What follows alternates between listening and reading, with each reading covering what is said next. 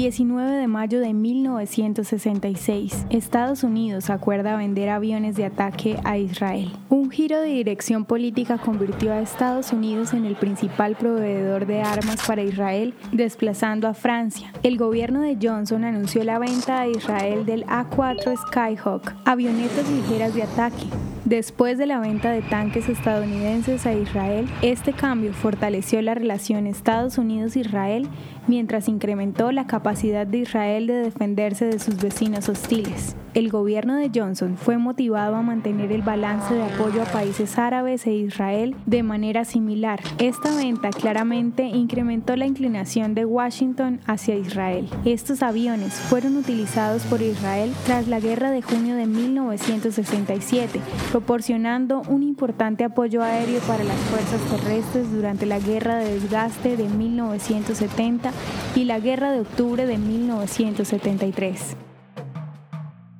¿Te gustaría recibir estos audios en tu WhatsApp? Compartimos nuevos episodios todos los días.